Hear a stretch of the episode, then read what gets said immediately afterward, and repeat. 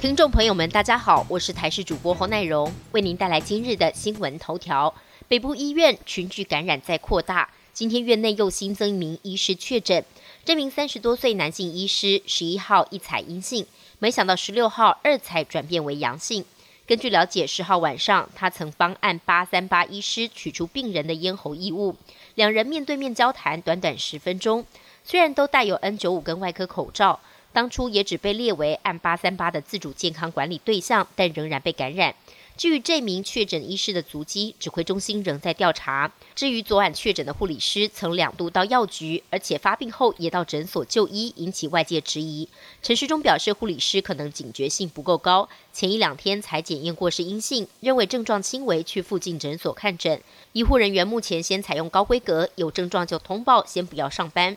马上就要迎来农历春节，不但要返乡过年，更规划要出游。看准春节车流量是平时两倍，交通部高工局就预估南下返乡车潮主要集中在小年夜开始，一路到初三。至于北返车流，则以初三到初五收假时为主，而国五则是从年假一开始就会大量车潮涌现。高工局呼吁民众，除了避开车多拥塞的时段，建议用路人多使用替代道路，以免塞车坏了出游兴致。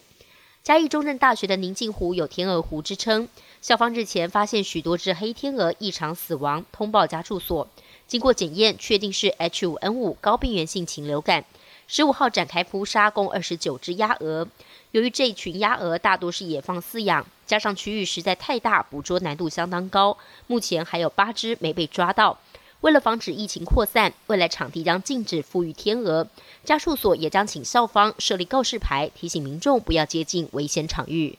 美国总统当选人拜登再过三天就要正式宣誓就职，拜登上台首要之务就是控制疫情，全民接种疫苗。他在十六号公布延揽遗传学家兰德出任白宫科技顾问，并将白宫科技政策办公室升级为部会。不过，虽然拜登强调防疫如作战，因此将援引国防生产法，承诺增加疫苗供应，改善接种计划。但目前美国已经配送了三千一百万剂疫苗，却只有一千两百多万人接种，远低于川普希望去年底设定为两千万人接种的目标。加上由于疫苗供应吃紧，拜登想在上任百日内为一亿美国人施打疫苗的计划，恐怕很难实现。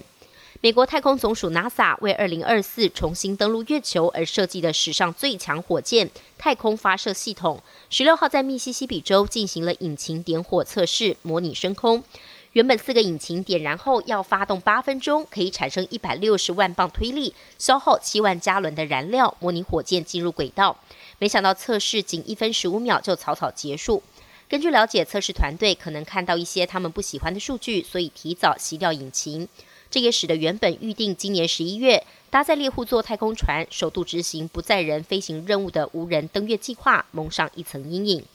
印度今天展开世界最大规模新冠肺炎疫苗接种计划，共三亿人成为首批接种对象。印度总理莫迪上午十点多透过视讯谈话表示，全世界最大规模的疫苗接种计划开始，第一轮医护人员、第一线抗疫人员等共约三千万人接种。第二轮则有接近三亿人接种疫苗。印度总理莫迪以及新德里市长克里瓦尔和接受接种者都表示对于疫苗安全有信心。本节新闻由台视新闻制作，感谢您的收听。更多内容请锁定台视各界新闻与台视新闻 YouTube 频道。